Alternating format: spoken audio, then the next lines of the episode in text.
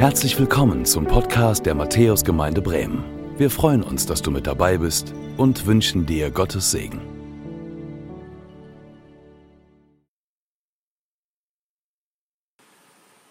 Gnade sei mit euch und Friede von dem, der da ist, der da war und der da kommt, Jesus Christus, unser Herr. Amen. Ich grüße euch, herzlich willkommen zu dieser Predigt heute in unserer Reihe zu den Sendschreiben im Buch der Offenbarung. Und heute geht es um das Thema eine Gemeinde, die lebendig bleibt. Das ist ein schönes Thema, eigentlich ein schönes Thema, weil ich sage mal, wer leben will, der freut sich, wenn er Zeichen der Lebendigkeit hat, wenn sein Herz springt und wenn man fröhlich sein kann, wenn man aktiv sein kann, sich auch ausruhen kann, aber guter Dinge ist und das Leben so angehen kann. Gott ist Leben. Gott ist Leben. Und er möchte, dass wir das Leben führen und das Leben haben, das von ihm kommt. Dazu hat er Jesus in diese Welt gesandt. Jesus ist zur Vergebung unserer Schuld am Kreuz gestorben. Jesus ist wieder auferstanden von den Toten und hat die Ewigkeit hervorgebracht. Deswegen legt Gott den Heiligen Geist in die Herzen derer, die glauben, um sie lebendig zu machen und alle Müdigkeit zu überwinden, um Leben neu zu entfachen und um uns immer wieder hin zu dem zu führen, der das Leben ist, Jesus Christus. Ich habe einen Wunsch für unsere Gemeinde, für die Matthäusgemeinde. Einen Wunsch, der ganz zentral ist für mich, nämlich, dass wir in der Gemeinde hier eine Gemeinschaft sind, die lebendig ist, weil der lebendige Gott unter ihr wirkt. Unter uns Christen hier wirkt. Dass er Leben stiftet, dass er Leben schafft, dass er uns in Gang bringt und auf einer Spur hält, auf, die er, auf der er mitgeht. Das wünsche ich mir. Ich wünsche mir, dass hier Menschen zusammenkommen, auch heute zu diesem Gottesdienst oder auch zugeschaltet sind, online oder per Telefon, die Jesus suchen, die die Begegnung mit Jesus suchen, weil sie ahnen, weil sie spüren, wir brauchen ihn zum Leben. Wir haben das Leben nicht einfach so in uns. Wir können das Leben auch nicht einfach so machen. Wie haben wir es eben gehört in der kurzen Lesung von Anna, Johannes 15, wo Jesus sagt, ohne mich könnt ihr nichts tun. Wir können vieles tun, aber wir können nichts geistlich tun. Wir können nicht geistlich Leben schaffen. Das kann nur der, der Leben ist, in uns wirken durch seinen Heiligen Geist. Und ich wünsche dir, dass die heutige Predigt dich auf dieser Jesus-Spur hält und deinen Jesus-Glauben neu belebt. Egal, wie er jetzt gerade aussieht. Ob er so richtig aktiv ist, dann, soll er, dann möge er dich auf einer guten Spur halten und dich weiterhin beauftragen und zum Segen setzen für andere oder ob er ganz klein ist oder ganz gebrochen und ganz mühevoll und du müde bist, dann möge er dich neu beleben. Und ich glaube, das kann die Predigt tun. Nicht mein Wort, aber Gottes Wort kann das tun. Ich glaube, dass Gott dein Herz heute anrühren kann und dich bewegen kann, wenn du es zulässt. Wenn du dem Heiligen Geist Raum lässt. Wenn du es willst. Andererseits ist dieses schöne Thema, eine Gemeinde, die lebendig bleibt, auch ein trauriges Thema. Ein trauriges Thema deshalb, weil diese Lebendigkeit, die von Gott kommt und die er dir und mir schenken möchte, immer auch eine angefochtene ist.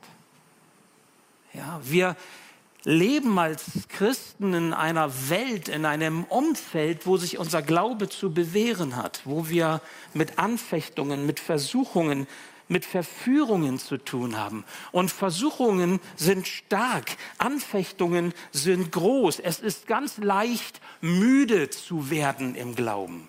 Ihr Lieben, wir leben am Ende der Zeiten, sagt die Bibel. Wir leben in einer Zeit, wo Jesus bald wiederkommt. Und er hat gesagt, dass in dieser Zeit der Glaube angefochten sein wird, dass er mit Müdigkeit zu tun haben wird. Und wir brauchen den Heiligen Geist, der uns neu in Bewegung setzt, quasi das Feuer neu entfacht, wie bei einem Kamin oder einem Kaminofen. Das können wir nicht aus uns heraus. Die Verführungen nehmen zu, liebe Geschwister.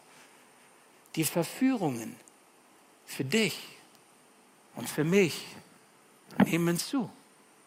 Das ist ein Zeichen dieser Endzeit, die von Gott gewirkte Lebendigkeit, was er eigentlich in uns hineingelegt hat, das geht ganz schnell verloren, wenn wir nicht aufpassen und Mitte und Ziel verlieren. Aus dem Blick und aus dem Herzen.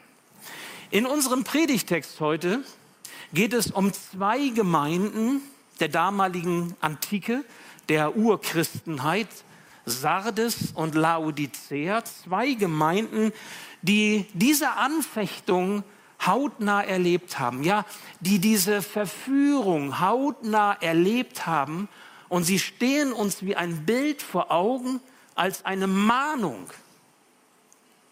weil diese beiden Gemeinden der Verführung erlagen. Sie sind ihr auf dem Leim gegangen.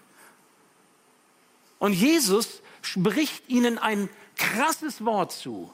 Der auferstandene Herr Jesus Christus im Buch der Offenbarung durch Johannes den Apostel spricht diesen beiden Gemeinden ein ganz deutliches Wort zu. Er sagt, ihr macht euch selbst etwas vor.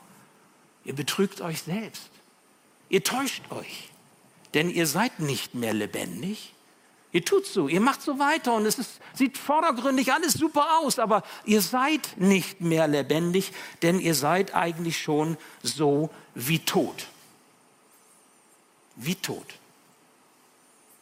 Ich kann mir vorstellen, dass heute der eine oder andere, die eine oder andere hier in der Kirche sitzt oder am Bildschirm die Predigt verfolgt oder am Telefon und angesprochen wird, weil er oder weil sie ehrlich bekennen muss, ja, auch bei mir ist das Leben nicht mehr so, wie es sein soll. Das geistliche Leben. Ich funktioniere, ich tue, ich mache, ich plane, irgendwie lebe ich, aber eigentlich, wenn Gott drauf schaut, bin ich wie tot. Ich lese euch einen längeren Predigtext, nämlich über diese beiden Gemeinden. Ein Sendschreiben an die Gemeinde in Sardes, an die Christen dieser Gemeinde und ein Sendschreiben an die Gemeinde in Laodicea. Und weil es ein längerer Text ist, möchte ich euch bitten, sitzen zu bleiben.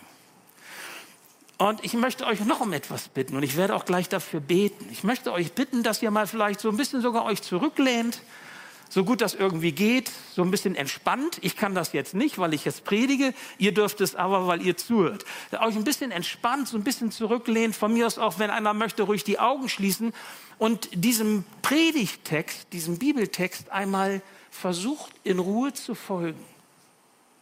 Und euch mal diese Worte, die Gott den Christen damals gesagt hat in diesen Sendschreiben, euch zu eigen macht. Und dafür möchte ich beten. Ja, lieber Herr, darum bitte ich dich, wenn ich diese Texte, diese beiden Sendschreiben nun einmal vorlese, dass das mehr ist als eine Aneinanderreihung von Worten, sondern dass du durch deinen Heiligen Geist, durch dieses Wort sprichst in unsere Herzen hinein und dass du neues Leben spendest und ein Feuer entfachst, unser Herz öffnest für dein Reden in unser Leben hinein heute. Danke, dass wir das, was wir jetzt hier tun, wenn wir predigen und eine Predigt hören, aufgrund deiner Verheißung tun. Und du hast gesagt, dein Wort kehrt nicht leer zurück sondern es sammelt, es bringt Frucht, es baut etwas Neues, es belebt, es weist uns einen gesegneten Weg. Und so möchte ich dich darum bitten, dass wir dieses Wort hören, in unsere, unseren Herzen aufnehmen und schenke du, dass es aufgeht und Frucht bringt, eine Frucht, die bleibt bis in Ewigkeit. Amen. Also ich lese uns diesen Text mal einmal vor nach der neuen Genfer Bibelübersetzung Offenbarung 3, die Verse 1 bis 6. Das ist das Sendschreiben an die Gemeinde in Sardes und die Verse 14 bis 22. Das ist das Sendschreiben an die Gemeinde in Laodicea. Und ihr werdet merken, diese beiden Sendschreiben sind deshalb hier zusammengestellt heute, weil sie im Grunde eine Ausrichtung haben. Beide Gemeinden haben nämlich ein entscheidendes Problem und darüber werden wir nachdenken. Der auferstandene Herr sagt durch Johannes den Apostel, schreibe an den Engel der Gemeinde in Sardes. Der, bei dem die sieben Geister Gottes sind und der die sieben Sterne in seiner Hand hält, lässt der Gemeinde sagen, ich weiß, wie du lebst und was du tust. Du stehst im Ruf, eine lebendige Gemeinde zu sein, aber in Wirklichkeit bist du tot. Wach auf und stärke, was noch am Leben ist, damit es nicht auch stirbt. Denn ich muss feststellen, dass das, was du tust, nicht vor meinem Gott bestehen kann. Erinnerst du dich nicht, wie bereitwillig du das Evangelium aufnahmst und auf seine Botschaft hörtest? Richte dich wieder nach meinem Wort und kehre um. Wenn du jedoch weiterhin schläfst, werde ich dich wie ein Dieb überraschen und zu einem Zeitpunkt kommen, an dem du nicht mit mir rechnest. Aber es gibt bei euch in Sardes einige, die ihre Kleider nicht beschmutzt haben.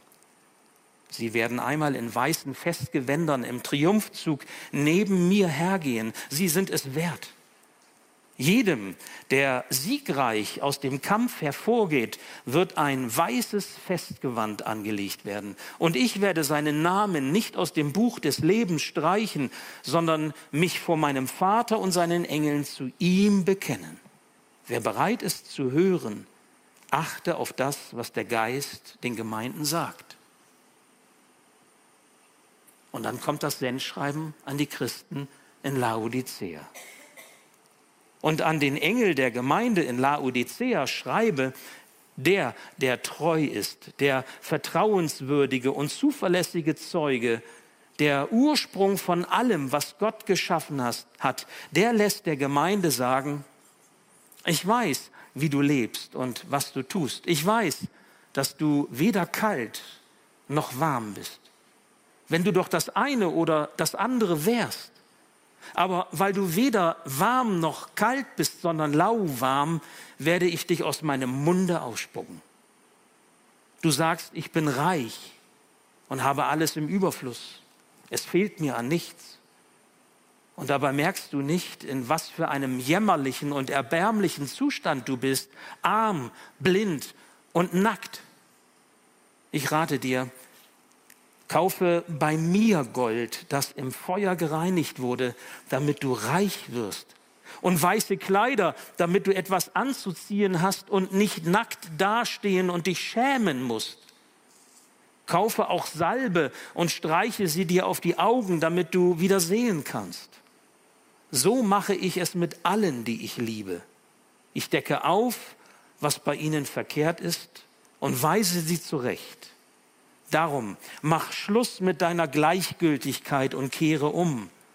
Merkst du nicht, dass ich vor der Tür stehe und anklopfe? Wer meine Stimme hört und mir öffnet, zu dem werde ich hineingehen und wir werden miteinander essen, ich mit ihm und er mit mir. Dem, der siegreich aus dem Kampf hervorgeht, werde ich das Recht geben, mit mir auf meinem Thron zu sitzen, so wie auch ich den Sieg errungen habe und jetzt mit meinem Vater auf seinem Thron sitze.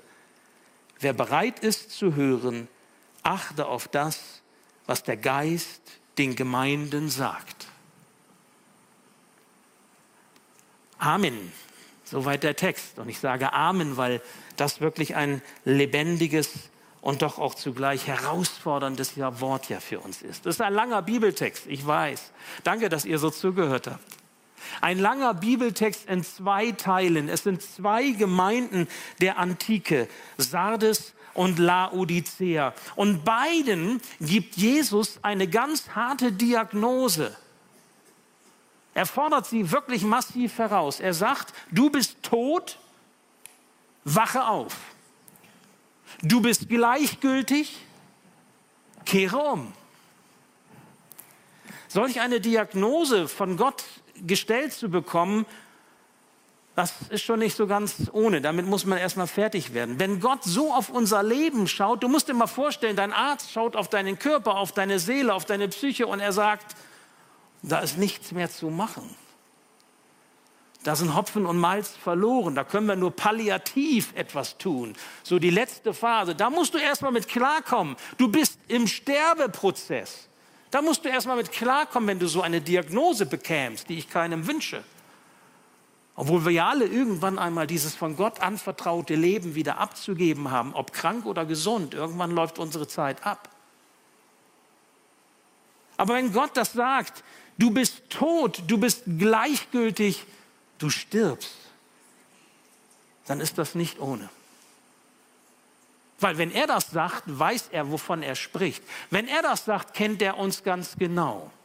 Übrigens, Sardes und Laodicea sind die einzigen beiden Gemeinden in den Sendschreiben, in den sieben an der Zahl, die quasi nur Tadel bekommen, fast nur Tadel. Alle anderen werden von Jesus, dem Auferstandenen, auch nochmal positiv beleuchtet und positiv gelobt. Sardes und Laodicea nicht. Also, das, was er ihnen sagt, ihre Situation ist ernst.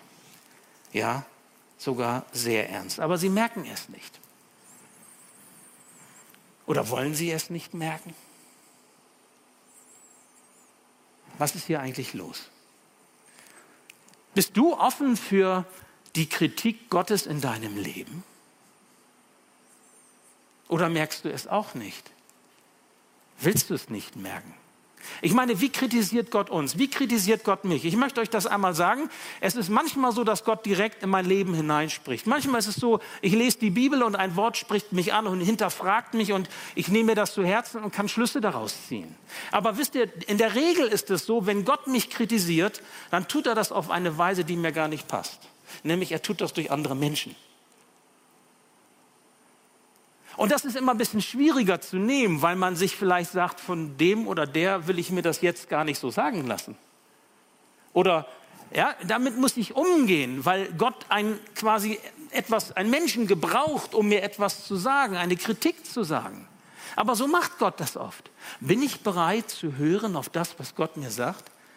An Korrektur, an notwendiger konstruktiver Kritik, weil er mir doch helfen möchte, auf einen guten Weg zu kommen?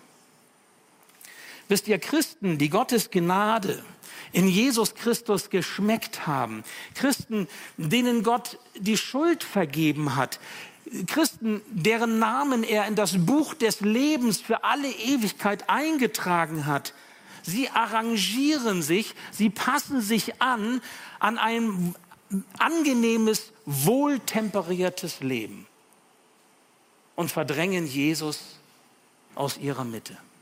Das ist die Situation der Christen von Sardes und Laodicea. Wie war das eigentlich möglich? Ich habe mich gefragt, wie kann das angehen? Wir befinden uns quasi so Ende des ersten Jahrhunderts. Jesus ist noch gar nicht lange tot. Jesus ist noch gar nicht lange auferstanden. Das sind die ersten Gemeinden. Sie, sie haben vielleicht sogar Leute wie Johannes bei sich, die Jesus erlebt haben. Und trotzdem wären sie in ihrem Glauben müde. Wie kann das angehen? So dichte dran an Jesus, so dichte dran an den Aposteln. Wir sagen manchmal, die haben es doch viel besser, die waren so dichte dran. Ja, seht ihr, wie es ihnen geht? Darf ich dich einmal fragen, wie ist es möglich, dass du so müde geworden bist in deinem Glaubensleben? Wie ist es möglich, dass du so selbstverständlich mit den Segnungen Gottes umgehst? Wie ist das möglich, dass du Interesse an dem Wort Gottes verloren hast und an dem, was Gott dir sagen möchte obwohl du ihn doch erlebt hast in deinem Leben, obwohl er doch eingegriffen hat in deinem Leben, obwohl er dich doch gesegnet hat in deinem Leben und dich beschenkt hat. Wieso hältst du dich nicht mehr an das, was er in seinem Wort sagt? Wieso passt du dich an und wirst müde im Glauben? Wie kann das angehen? Wenn wir uns diese Gemeinden einmal genauer anschauen, so im historischen Kontext, Sardes zum Beispiel, fange ich mal damit an. Sardes ist die Hauptstadt des antiken Lydiens.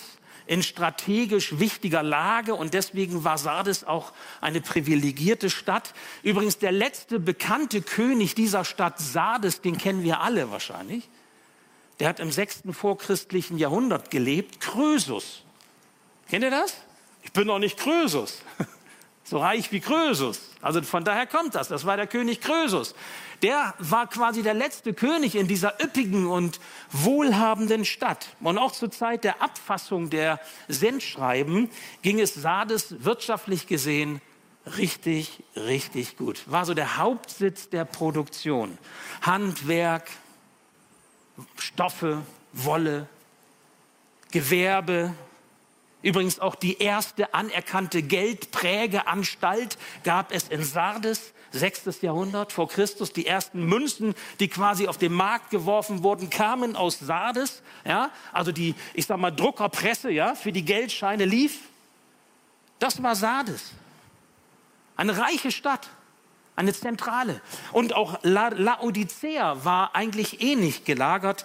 Der Seleukidenherrscher Antiochus II. hat im dritten vorchristlichen Jahrhundert diese Stadt gegründet. Also sie ist ein bisschen jünger als Sardes. Und er benannte diese Stadt nach dem Namen seiner Frau, Laodike.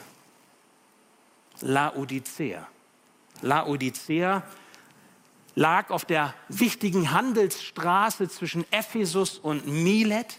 Also alles, was Rang und Namen hatte und der ganze Warentransfer lief über Laodicea. Und so erfuhr Laodicea einen wirtschaftlichen Aufschwung. Viele Banken, viele Geldhäuser, Goldschmieden, Stoffproduktionen und übrigens auch, und das ist wichtig nach dem Text, das werden wir hören, pharmazeutische Industrie, also Industrie, wie man, wenn man das so sagen darf, im vorindustriellen Zeitalter. Ja?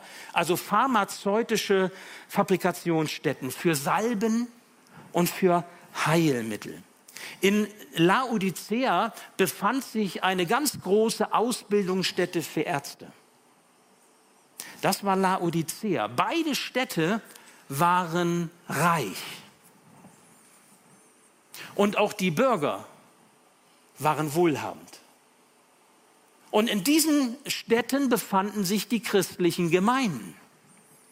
Und wenn ich sage, sie waren angepasst und sie machten mit, wie das ja so vielleicht auch im ersten Blick betrachtet ganz normal ist, da war dieser Wohlstand auch in den Gemeinden vorhanden. Dieser Wohlstand war auch in, dem, in den Familien der Gläubigen vorhanden. Und weißt du was? Wohlstand ist ja nichts Schlechtes. Wer viel hat, der kann auch viel geben. Aber Wohlstand verändert immer unsere Herzen. Und Wohlstand wirkt immer versuchlich. Immer. Wenn ihr mal in die, in die Bibel hineinschaut, wenn ihr mal ähm, die Worte Jesu euch anschaut, dann werdet ihr feststellen, dass Jesus ganz viel von der Gefahr des Wohlstands redet. Er macht Wohlstand nicht schlecht, er macht Geld nicht schlecht und Reichtum nicht schlecht. Aber er weiß, was für eine Verantwortung und Bürde es ist, wenn man im Wohlstand lebt. Weil es was mit dem Herzen macht. Und die Versuchung einfach so groß ist. Eben nicht zu sagen, ich habe viel, also gebe ich auch viel. Sondern ich habe viel und das ist so richtig gut. Und man wird satt. Und man ruht sich darauf aus. Die Christen dieser Gemeinden, die waren von Jesus so unendlich beschenkt. Wisst ihr, und ich stelle mir das so vor, sie haben mit Jesus so richtig gut angefangen. So wie das oft so ist, wenn Menschen zum Glauben kommen und die Botschaft des Evangeliums hören, dass das mit ihren Herzen etwas macht und sie eine neu entdeckte Freudigkeit und eine neue Sinnhaftigkeit in ihrem Leben entdecken, auch neue Ziele, die Gott ihnen gibt, finden. Und sie haben angefangen, aber auf dem Wege, auf dem Wege mit Jesus haben sie falsche Entscheidungen getroffen. Auf dem Wege mit Jesus sind sie Abzweigungen gegangen, Irrwege, falsche Wege gegangen und haben ihr Herz an etwas gehängt, das nun nicht mehr Jesus, nicht mehr die Mitte in ihrem Leben ist, sondern etwas anderes. Sie hatten auf einmal eine gute Meinung von sich. Und sie selbst waren ihnen irgendwie wichtiger, als Jesus ihnen sein sollte. Sie brauchten Jesus immer weniger, weil sie hatten ja alles. Wisst ihr, wenn, wenn ich alles habe, wozu brauche ich Jesus? Wenn ich nicht mehr beten muss, Herr, gib mir mein täglich Brot, weil ich mir alles kaufen kann, wozu soll ich das beten? Wenn ich genügend Geld auf dem Konto habe und mich sicher fühle, warum soll ich darum beten, dass Gott mir Sicherheit schenkt? Wohlstand, Wohlstand macht etwas mit unserem Herzen und ist immer versuchlich. Sie waren satt, satt. Mir sagte mal ein Pastor, äh, eine Gemeinde zu bauen mit lauter satten Christen ist fast unmöglich. Weil satte Christen nicht mehr hungrig sind. Die suchen nichts mehr. Die wollen nichts mehr. Die sind selbstzufrieden. Die nörgeln dann höchstens noch rum und sagen, ne, ja, nichts verändern, ist alles gut so. Sie waren satt. Sie waren mit sich zufrieden. Wer sich zu Jesus bekehrt und sein Herz von Jesus abwendet und sein Herz an etwas anderes hängt, der steht in der Gefahr, dass er seinen Glauben und auch das Leben von Gott, das geistliche Leben und auch das ewige Leben schlimmstenfalls verliert. Machen wir uns nichts vor, wir sind hier im Buch der Offenbarung. Und das Buch der Offenbarung sagt gleich im ersten Kapitel, Kapitel 1, Vers 18, über diesen auferstandenen Jesus Christus, er hat die Schlüssel des Todes und der Hölle. Warum sagt dieses Buch das so? Weil er der Herr über allem ist. Er ist auch der Richter über allem. Jesus schenkt das Leben. Das hören wir gerne, ne? Jesus gibt das Leben. Eine schöne Botschaft. Aber weißt du was?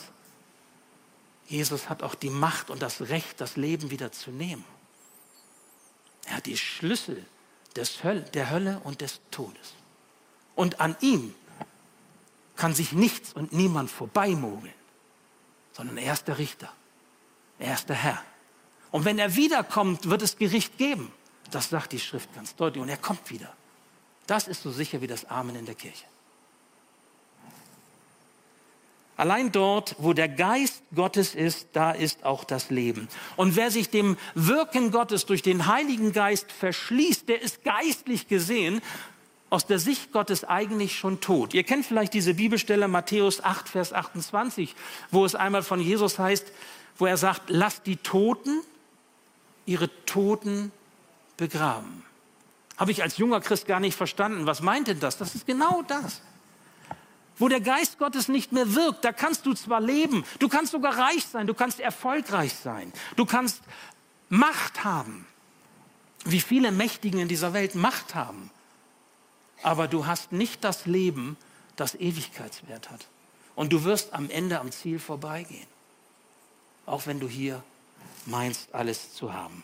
David, der Hirte und König Israels, als er in so einer Lebenskrise war, weil ihm seine Schuld so bewusst wurde, weil er ja so viel Dreck am Stecken hatte und weil er zwar der Auserwählte Gottes war an der Stelle und König sein sollte, aber er hat einfach auch, auch seine Irrwege, seine Abwege gehabt. Und dieser David, als ihm das so bewusst wurde und Demut ihn erfasste, sprach einmal dieses Gebet, Psalm 51, Vers 13, Verwirf mich nicht von deinem Angesicht und nimm deinen Heiligen Geist nicht von mir. Wisst ihr, das ist ein gutes Gebet, auch für uns. Nimm deinen Heiligen Geist nicht von mir. Lass ihn mir. Denn wo der Geist ist, da ist Leben, ihr Lieben. Und wo der Geist nicht ist, da ist geistig gesehen der Sterbeprozess schon voll am Laufen. Gott schenkt Leben. Und der Heilige Geist ist Gottes Garant dafür, dass wir im Herzen lebendig bleiben. Du kannst nach anderen Zielen streben. Du kannst dir andere Dinge wichtig machen im Leben und vordergründig können sie dich auch befriedigen. Vordergründig können die auch irgendwie dich beruhigen an vielleicht irgendwo, ja. Auf der, einen, auf der anderen Seite wissen wir alle, so richtig beruhigen tut's auch nicht. Ich meine, wenn du viel hast, hast du auch viel Unruhe. Ich meine, wenn du wenig hast, hast du auch viel Unruhe. Ja, übrigens, äh, mal eben Klammer auf, ist sehr interessant. In Sprüche steht ähm, eine Stelle, Bibelstelle, ähm, so frei nach meinen Worten, wo es heißt, Herr, gib mir so viel, nur, gib mir nur so viel, dass ich wirklich zufrieden sein kann, aber auch nicht zu wenig, dass ich nicht so viel Neid habe und womöglich noch andere bestehle. Also gib mir das, was ein gutes Maß ist für mich. Das ist ein tolles Gebet. Also die Bibel ist so praktisch. Wisst ihr, wenn wir unsere Ziele falsch setzen, hat das immer einen Preis. dem wir zu zahlen bereit sein müssen. Ist dir das bewusst? Ich hatte vorhin gesagt, mein Wunsch für die Gemeinde ist, dass wir in dieser Lebendigkeit Gottes leben. Gott hat auch einen Wunsch, den er mit Jesus formuliert hat. Jesus hat einen Wunsch für uns Christen. In der Matthäusgemeinde oder an jeder anderen Gemeinde, wo du zu Hause bist. Da, wo wir als Christen zusammenkommen. Jesus sagt das durch den Apostel Paulus, Galater 5, Vers 22. Ich möchte, dass euer Leben Frucht bringt. Wir haben es eben auch gehört in Johannes 15. Ich bin der Weinstock, ihr seid die Reben. Wer in mir bleibt, der bringt viel Frucht. Und diese Frucht beschreibt Gott durch den Apostel Paulus. Galater 5, Vers 22. Er nennt diese Früchte Liebe, Freude, Frieden, Geduld, Freundlichkeit, Güte, Treue, Rücksichtsnahme und Selbstbeherrschung. Wisst ihr, ich glaube, davon könnten wir eine ganze Menge gebrauchen. In diesen Corona-Zeiten, in denen wir uns befinden, auch hier in der Gemeinde, auch mit dem, was Corona unter uns macht. In Zeiten von Spaltungen, von Anfeindungen, von Ungerechtigkeiten, in Zeiten von Kriegen, von Naturkatastrophen, von Tragödien, können wir davon ganz viel gebrauchen. Meinst du nicht auch? Dass diese Frucht sichtbar wird in deinem Leben, in meinem Leben und Kreise zieht, auch für Menschen um uns herum? Wisst ihr, das Hauptproblem von Sardes und Laodicea war die Selbsttäuschung. Die Selbsttäuschung. So nach dem Motto, eine gute Gemeinde ist die, die alles hat. Es gucken auch Menschen anderer Gemeinden auf Matthäus und sagen, was ist bei euch alles möglich? Was tut ihr alles? Was habt ihr alles? Sind wir selbstgenügsam und selbstzufrieden, lehnen uns zurück und werden müde und sagen, eine gute Gemeinde ist die, die alles hat? Was haben wir nicht alles? Ist das so? Sieht Gott das so? Oder Laodicea, am besten man geht immer den goldenen Mittelweg, ja nicht anecken. Ja, nicht deutlich werden, ja, nicht Farbe bekennen, sondern am besten irgendwie so angepasst den Weg gehen, dann kommen wir am besten durch. Ist das deine Haltung? Alles mitzumachen, weil irgendwer was sagt, aber es ist vielleicht gar nicht deine innere Überzeugung und stehst da gar nicht hinter? Lauwarm? Statt kalt und warm? Heiß und kalt? Was ist der Preis, der dafür bezahlt werden muss? Niemand, niemand kann ein volles Ja zu Jesus haben, wenn er Kompromisse und Anpassungen an die Zeit und an die Umwelt eingeht, sodass sein Jesus-Glaube aus dem Fokus rückt. Niemand kann ein volles Ja zu Jesus haben. Dein Glaube ist angeschlagen. Dein Glaube ist krank. Deine Nachfolge kränkelt. Deine Heiligung dämmert dahin. Der Heilige Geist bekommt nicht den Raum, den er in deinem Leben haben möchte. Und die Segnungen Gottes wirst du nicht in der Weise erleben können, wenn du halbherzig, angepasst, versuchlich lebst. Woran soll man denn erkennen, dass du Jesu Nachfolger bist? Jesus Nachfolger bist, wenn du und dich ihm ausgeliefert hast, wenn du aber auf der anderen Seite Jesus nur ein Stückchen des Kuchen sein lässt. Also gibt es noch tausend andere Dinge dabei, die dir wichtig sind. Und Jesus ist ein Teil davon. Aber Jesus möchte nicht ein Teil davon sein, sondern Jesus sagt, ohne mich kannst du nichts tun. Ich bin das Zentrum. Ich bin die Mitte. Ich bin die Narbe vom Rad, wo die Speichen dran sind und das Rad dreht sich. Ich bin die Mitte, das Zentrum. Ich bin der Anker. Ich bin das, was du brauchst. Die Sardes, den Sardes-Christen sagt Jesus, werde wach. Wache endlich auf, überwinde diese dämonische Schläfrigkeit und stärke endlich diejenigen im Glauben, die, wenn sie so weitermachen wie du auch, am Ende tot sein werden. Jesus hat die Kraft, diesen Schlaf zu überwinden. Er spricht und es geschieht. Und da heißt es ja in unserem Text, er war auch derjenige, der die Schöpfung verantwortet. So wie damals bei der Schöpfung des Kosmos und dieser ganzen Natur, die wir ja kennen und schätzen, wo Gott sagt, ich spreche und es geschieht. So kann Jesus sprechen in dein Leben hinein und es geschieht. Er kann das tun. Er kann den Schlaf des Todes vertreiben und dir neues Leben schenken, wenn du willst. Und den Laodicea-Christen sagt Jesus, wenn du doch wenigstens kalt oder warm wärst, heiß oder kalt. Wisst ihr, wenn du wirklich ehrlich bist und du bist kalt und du kannst mit manchen Dingen des Glaubens nicht, nichts anfangen, dann sei wenigstens ehrlich. Das ist was Kostbares. Das lauwarme und angepasste und halbherzige und unaufrichtige ist das lauwarme, was ich nicht mag, sagt Jesus. Denn wenn du wenigstens heiß oder kalt wärst, würde ich in deinem Leben eine Rolle spielen. Du hättest mich im Blick, aber so lauwarm kann ich mit dir nichts anfangen. Du bist selbstzufrieden, du bist satt, du brauchst nicht mehr als das, was du hast, als dich selbst. Was für eine Täuschung. Was für eine Täuschung. Jesus öffnet die Augen und nimmt die Blindheit. Er kann das. In Epheser 1, Vers 18 gibt es dieses ähm, tolle Wort, da heißt es, seine Augensalbe schafft und da heißt es, erleuchtete Augen des Herzens. Das wünsche ich dir. Und das wünsche ich mir. Erleuchtete Augen des Herzens.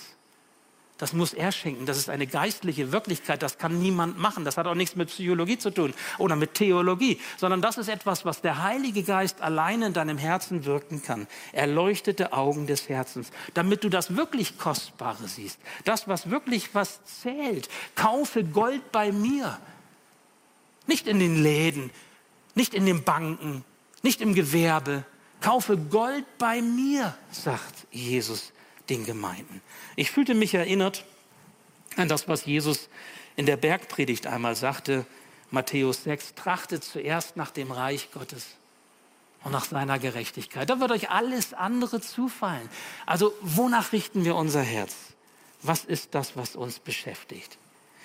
Übrigens, wenn hier von der Lauheit die Rede ist im Blick auf die Gemeinde in Laodicea, ihr seid nicht heiß, nicht warm und auch nicht kalt, sondern lau, dann wussten die Christen genau, was gemeint war. Ich möchte euch das Bild noch einmal so vor Augen halten und deswegen komme ich auf diese pharmazeutische Produktion zu sprechen gleich. Denn die Gemeinde in Laodicea hatte einen Fluss, der kam von Hierapolis zu ihnen. Und in Hierapolis gab es heiße Quellen. Und das heiße Wasser ist quasi in diesen Bächen, in diesen kleinen Flüssen nach Laodicea geflossen. Aber als es in Laodicea ankam, war es natürlich nicht mehr heiß. Da war es nur noch lauwarm. Und hier sagt Jesus, mit dem lauwarmen Wasser könnt ihr doch gar nichts anfangen. Wofür nimmt man lauwarmes Wasser? Ja, vielleicht noch mal irgendwie, um den Mund zu spülen oder sich die Hände zu waschen, ja. Aber in der Medizin brauchst du kein lauwarmes Wasser. Wenn du Fieber senken möchtest, und das war den Christen bewusst, musst du kaltes Wasser nehmen und kalte Umschläge. Und wenn du irgendwie, ich sag mal, heiße Tees oder Aufgüsse machen willst, brauchst du heißes Wasser. Lauwarmes Wasser war medizinisch gesehen Unfug. Lauheit. Lauheit. Weißt du, wem Lauheit recht ist? Es gibt nur einen, dem Lauheit recht ist. Das ist der Teufel. Was macht, ein, was macht der Widersacher Gottes mit einer Gemeinde, die lau ist? Was macht der Widersacher Gottes mit unserem Leben, wenn wir mit Jesus nicht mehr unterwegs sind? Wisst ihr was? Er lässt uns in Ruhe keine Bedrängnis, keine Verfolgung, noch nicht einmal irgendwie besondere Verführungen, weil wir ja schon längst auf einem guten Wege sind der Verführung. Versteht ihr? So nach dem Motto, warum sich in eine Gemeinde investieren, die eh schon geistlich am Sterben ist? Warum sich in das Leben eines, eines äh, ehemaligen oder Christen, halben Christen zu investieren, wenn der eh schon auf dem Weg ist, vom Glauben abzufallen? Da braucht der Teufel gar nichts mehr tun. Das kommt schon von alleine. Das passiert schon ganz von alleine. Otto Schaude, ein württembergischer Theologe, Bischof im sibirischen Omsk, er ist freiwillig in den Osten gegangen und hat dort die lutherische Kirche quasi betreut. Otto Schaude, dieser Theologe, hat einmal gesagt, Jesus hat für eine laue Gemeinde keine lauen Worte übrig. Für eine laue Gemeinde keine lauen Worte. Er spricht deutlich, er spricht sehr deutlich und das tut er vielleicht auch in dein Leben hinein. Was sagt dir diese Predigt heute für dich? Ich möchte zusammenfassen. Zusammenfassen, was der auferstandene Herr Sardes und Laodicea mitgibt. Und das ist auch ein Weg, den du einschlagen kannst, damit dein Name im Buch des Lebens geschrieben bleibt. Und die Lebendigkeit dir wieder geschenkt wird in der Nachfolge Jesu. Und ich nenne euch jetzt mal acht Punkte, nur kurz. Ihr könnt diese Punkte, wenn ihr möchtet, wir haben das eben gehört, auf unserer Homepage haben wir ja auch die Predigten zum Nachhören, das hat Daniela schon gesagt. Aber was wir auch haben, ich erinnere euch daran, ist, wenn ihr auf die Seite geht, wo die Predigt ist, habt ihr oben rechts einen kleinen Link zum Kleingruppen, zum Hauskreismaterial. Und wenn du die Predigt dir nochmal anklickst oder anhörst von heute, um die nochmal nachzuhören oder vielleicht auch weiterzuschicken, wie auch immer den Link, dann kannst du, wenn du möchtest, dieses Kleingruppenmaterial anklicken und dann öffnet sich eine PDF-Datei und da hast du die wichtigsten Punkte der Predigt noch einmal drinne zum Nachlesen, zum Weitergeben und auch diese acht Punkte, die ich dir jetzt nenne. Erstens, Jesus sagt, erinnere dich an die Botschaft des Lebens. Erinnere dich an das Evangelium, was du gehört hast, was dir gepredigt wurde, was Freude in deinem Leben gemacht hat, was dir eine Tür geöffnet hat. Erinnere dich daran. Fokussiere dich darauf. Richte dein Leben, das zweite, nach dem Wort Jesu aus. Stell dieses Wort Jesu wieder neu in den Mittelpunkt. Nimm es wichtiger als alle anderen Worte, die du in deinem Leben hast. Das dritte, kehre um. Kehre um von den Wegen, die Jesus nicht mitgeht. Frage dich, da wo ich jetzt bin, kann da Jesus auch sein? Da wo ich jetzt lang gehe, kann da Jesus auch mitgehen? Da wo ich jetzt hin will, will da Jesus auch mit hin? Und das vierte, erlaube Jesus dir die Augen zu öffnen, dir erleuchtete Augen des Herzens zu schenken. Nicht nur offene Ohren, sondern auch ein offenes Herz, die Bereitschaft zu hören das fünfte, bleibe ehrlich. Bleibe ehrlich. Du kannst ruhig kalt sein, aber sei ehrlich. Du musst nicht immer heiß sein. Niemand ist immer nur heiß. Jedes heiße Wasser kühlt irgendwann ab. Es wird sein, es wird neu erhitzt. Nichts ist immer nur heiß. Aber sei ehrlich. Aber lauwarm, angepasst, satt, überdrüssig. So sei bitte nicht. Vermeide Angepasstheit.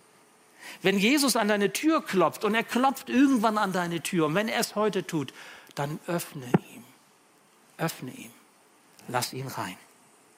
Und das siebte, vergiss nicht, dass du auf sein Wiederkommen wartest. Vergiss nicht, dass diese Welt nicht eine never-ending Story ist, sondern dass es ein Ziel hat, nämlich das Wiederkommen Jesu und letztendlich das Ziel einer neuen Erde und eines neuen Himmels, den Gott verheißen hat. Und die Frage ist, bin ich dabei? Bist du dabei? Das ist das Ziel, auf, die, auf das wir zugehen. Und das achte zum Schluss, sei standhaft in der Anfechtung. Sei bei Jesus in der Verführung und lass ihn nicht los. Fritz Grünzweig, ein Theologe, hat das einmal so formuliert, wir brauchen einen im Feuer der Anfechtung bewährten Glauben. Wenn du Anfechtung erlebst, ist das etwas Gutes letztlich, weil du geläutert wirst, wie Gold geläutert wird. So sagt es Jesus. So soll dein Glaube geläutert sein, quasi rein sein, um an der richtigen Stelle festzuhalten und dran zu bleiben. Solch einen Glauben, den brauchst du. Weiße Kleider sind denen verheißen, die lebendig bleiben. Und damit möchte ich schließen. Es ist der Ausblick nach vorne. Damals war es so, dass diejenigen, die verurteilt wurden, schwarze Kleider angezogen bekommen haben. Und die begnadigt wurden oder freigesprochen wurden, die bekamen weiße Kleider angezogen. Und ihr merkt, diese Bilder, die jetzt hier gebraucht werden in der Offenbarung, die waren den Menschen bekannt. Schuld ist vergeben in Jesus. Und du sollst irgendwann einmal, wenn du als ein Gotteskind das Ziel erreichst, mit Festkleidern angezogen sein. Du sollst mit Jesus feiern dürfen in der Ewigkeit. Und der himmlische Vater, der wartet auf dich und er möchte dich in seine Arme schließen, weil er möchte, dass du in Ewigkeit mit ihm zusammenbleibst. Und ihr Lieben, die Ewigkeit ist keine ewige Langeweile. Und das ist ein richtig schönes fest. Wir werden doch Aufgaben bekommen. Wir werden zu tun haben, aber im guten Sinne. Kein Stress, kein Burnout, keine Depression, keine Krankheiten, kein Leid. Aber es wird eine schöne, eine erfüllte Zeit sein. Das, wonach wir uns im Herzen sehnen. Und unsere Namen, dein Name, dein Christenname, ist im Buch des Lebens geschrieben. Und niemand wird diesen Namen ausradieren können. Niemand wird das Recht haben, dich aus der Hand Gottes reißen zu können, weil du für immer und ewig zu ihm gehörst, wenn du dran bleibst, wenn du mit ihm unterwegs bist. Und das wünsche ich dir. Wie sieht deine Perspektive für die Zukunft aus? Was für eine Zukunft hast du? Was für eine Zukunft habe ich? Jesus steht vor der Tür. Lass ihn rein, wenn er klopft. Wache auf, merke auf, kehre um. Versäume nicht diesen Gnadenmoment, wenn Jesus dich an die Hand nehmen will und dich auf einen guten Weg führen möchte. Wenn er dein Leben neu bereichern möchte, wenn er neues Leben dir schenken möchte und auch Schuld vergeben möchte, lass es zu. Überwinde deine Sattheit und werde wieder hungrig. Hungrig nach ihm. Weißt du, wie das ist, wenn wir richtig satt sind? Kannst du dich noch erinnern? Vielleicht gar nicht so lange her. Du den Bauch so richtig, wie sagen wir, vollgeschlagen hast? Und was machst du dann? Joggst du dann draußen? Machst du dann Gartenarbeit? Machst du Fitness? Wenn du so richtig den Bauch vollgeschlagen hast, was machst du dann? Sag mal bitte. Schlafen? Da kannst du noch nicht mal richtig schlafen. Da haust du dich aufs Sofa. Und dann hängst du da. Oh, Schatzi, ich kann nicht, ich bin so voll. Sattheit. Das ist eine Sattheit, die macht müde. Gott möchte uns einen Hunger schenken. Immer wieder neu. Erst die Quelle, erst das Wasser. Und von ihm her leben wir. Ich möchte ein Gebet sprechen zum Schluss. Und dieses Gebet seht ihr auf der Leinwand. Auch dieses Gebet ist im Kleingruppenmaterial auf unserer Homepage mit abgedruckt. Ihr könnt es auch gerne zu Hause nochmal nachhören und nachlesen und nachbeten. Aber wenn du möchtest, kannst du dieses Gebet zu deinem Gebet machen und kannst dieses Gebet mitsprechen. Und wenn du das tust, passiert etwas in deinem Leben, weil du nämlich Jesus etwas sagst und sagst, Herr, ich gestehe ein, ich, ich bin müde, ich habe diese Sattheit und mir fehlt dieser Hunger und ich möchte, dass du mir vergibst und ich möchte, dass du neues Leben in mich hineinlegst und dann hat diese Predigt eine geistliche Wirkung in deinem Leben und Frucht für die Ewigkeit entsteht.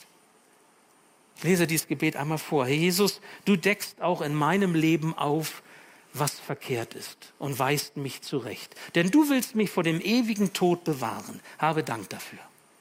Ich öffne dir meine Tür und bitte dich, kehre bei mir ein und schenke mir neues Leben. Ich bekenne, mit meinem Leben kann ich nicht bestehen vor dir. Darum vergib mir meine Schuld und trage meinen Namen ein in das Buch des Lebens. Ich möchte für immer zu dir gehören und dir im Glauben nachfolgen. Stärke meinen Glauben auch in Zeiten der Versuchung und Anfechtung und lass mich an dir festhalten. Amen. Dieses Gebet, ich spreche es.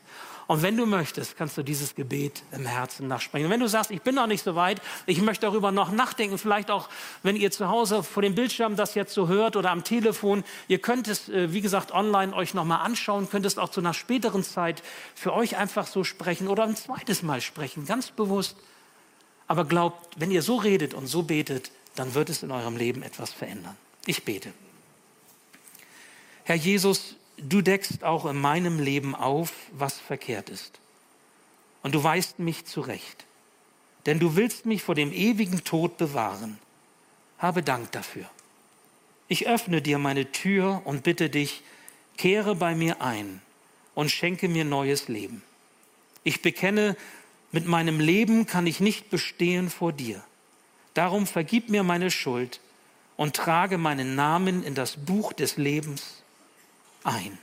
Ich möchte für immer zu dir gehören und dir im Glauben nachfolgen. Stärke meinen Glauben auch in Zeiten der Versuchung und Anfechtung und lass mich an dir festhalten. Amen. Danke fürs Zuhören. Wir hoffen, dass du heute inspiriert und ermutigt wurdest durch Gottes lebendiges Wort. Unser Gebet ist, dass es viel Frucht bringt. Weitere Infos findest du unter www.matthäus.net.